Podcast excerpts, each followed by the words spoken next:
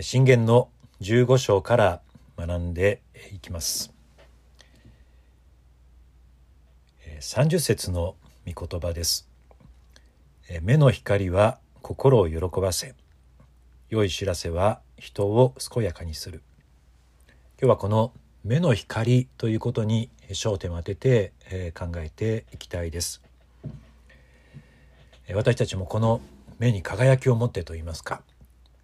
えー、新しい1週間を歩んでいきたいんですが、えー、目に光を持っている目に輝きのある、えー、そんな人は誰かって考えた時にまずこう子供たちが思い浮かびます。えー、この時期、えー、子供たちが私の子供たちがお世話になった小学校では、えー、餅つき大会がありました。そこにこう父兄として参加させていただいた時に、えー、1年生の子たちが餅つきをしていた時なんですが「よいしょよいしょ」とみんなが掛け声をかけてこう餅をついてる時にすごくこう一体感といいますか非常にこう感動するものといいますか、えー、心に響くものがありました。そんな子どもたちのこの目の輝き一生懸命こうやっている姿、まあ、非常にこう励まされます。しばらく私も、えー、この PTA の集まり FK の集まりというものが最近なくなコロナでなくなってしまっているんですがそんな時にうん子どもたちから励まし力っていうのを頂いてたんだななんていうことをこう改めて、えー、思っています。えー、今日のところの15節には心に楽しみのある人は毎日が祝宴という言葉があります。心に楽しみがある、えー、やはりこう楽しみを持つことは大切であり、まあ、この時期子どもたちは、えー、クリスマスあるいは正月そういったあものに、えー、目の輝きといいますか、えー、楽しみがあることによって、え輝いているというふうにもこう言えるかと思います。えそんな子どもたちから学んでいきたいです。えそして、えー、22節の言葉「よく相談しなければ計画は倒れる」多くの助言者によってそれは成功する。ここで、えー、目の光というのはこうよく相談する、まあ、一人で悩まないと言ったらいいでしょうか。仲間がいるんだっていうことをこう感じれた時にこの目から光が輝いてくるともこう言えるかと思います。先週の日曜日に、えー、ある方の、えー、会期祝いに、えー、訪れました。まあ、そこで、えー、皆さんで、えー、餃子をこう焼いて食べ食べる会だったんですけども実は1年前に、えー、その方が、まあ、ある大きな事故農作業中に事故に遭ってしまってで、まあ、ずっと1年近く、えー、手術の繰り返しの中で、まあ、ようやく回復されたと。でまあ小学校1年生のお子さんがおられてまあ、双子のお子さんなんですけども非常にこう困ってしまった中でその仲間といいますかママ友と言ってもいいかもしれませんがそんな皆さんがその方をこう支えていた。で、まあ、その会というのも その方が皆さんに御礼をしたいということで、まあ、私もこうちょっと餃子を焼くことで、えー、サポートさせていただいたんですけども、えー、そのあるママ友がえその方から目の輝きがようやく戻ったというそんなことをこう言われていたんですけどもあ確かにそうだなと思って。やはりその方も、えー、その仲間たちがいる。相談し助言を受けてっていう。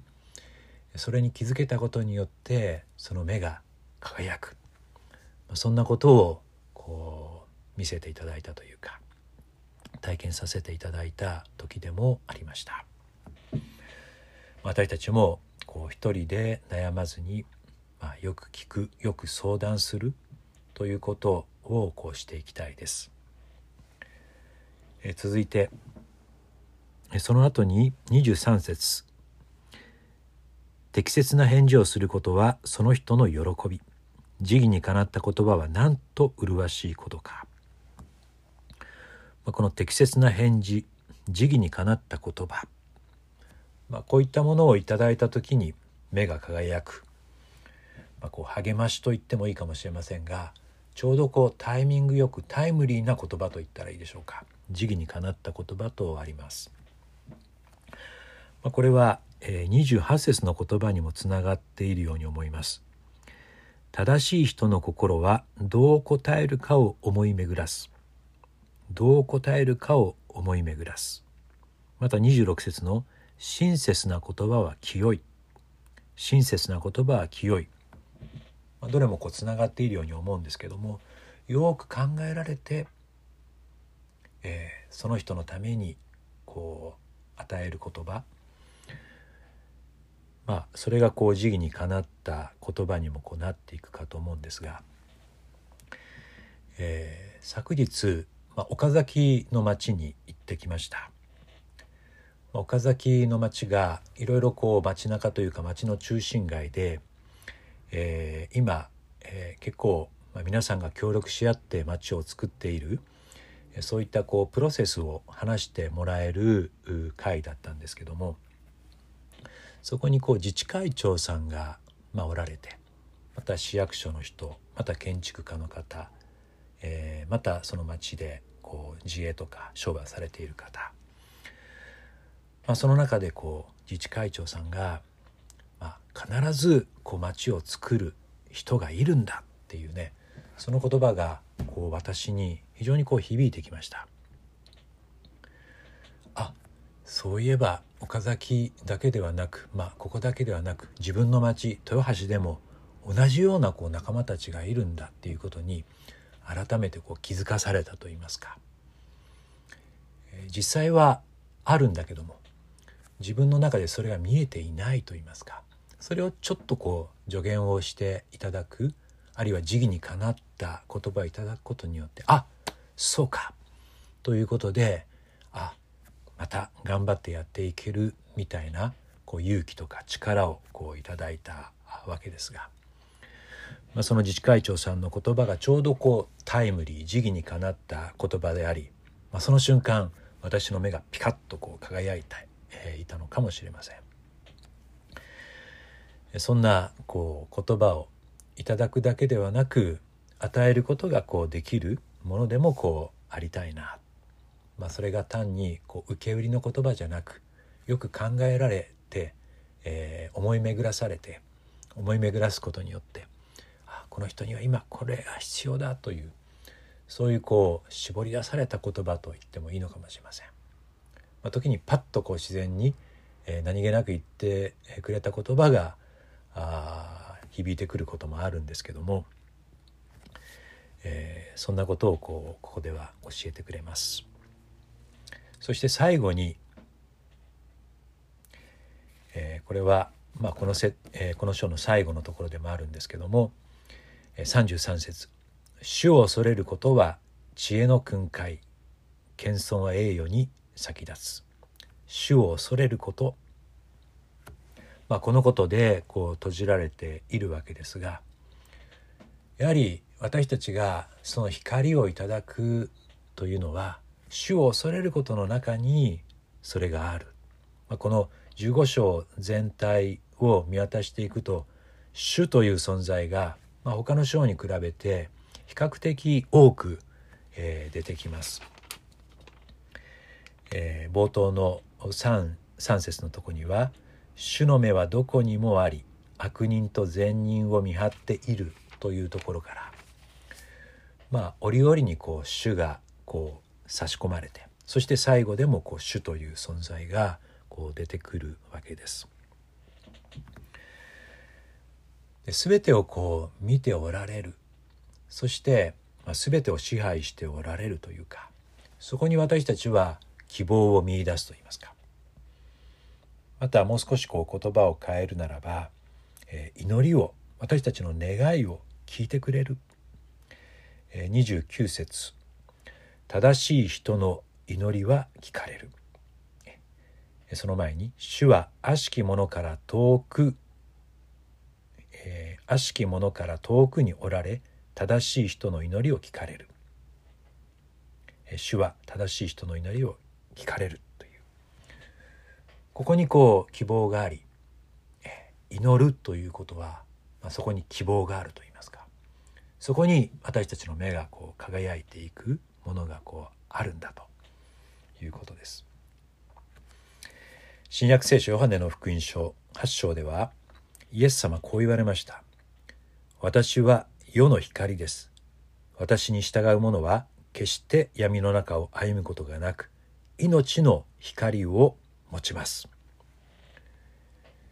イエス様が私たちにこの光を与えてくれる。さながらこう月のように月は自分では輝くことはできませんがこの太陽の光を受けてそれでこう光っています私たちにも光はありませんがけどイエス様を見上げ仰ぐ時に光をいただいてそれがこう目からこう放たれる。今一度私たちが主を恐れること新しい習慣目の輝きを持って歩んでまいりたいです。ではお祈りいたします。目の光は心を喜ばせ。良い知らせは人を健やかにする。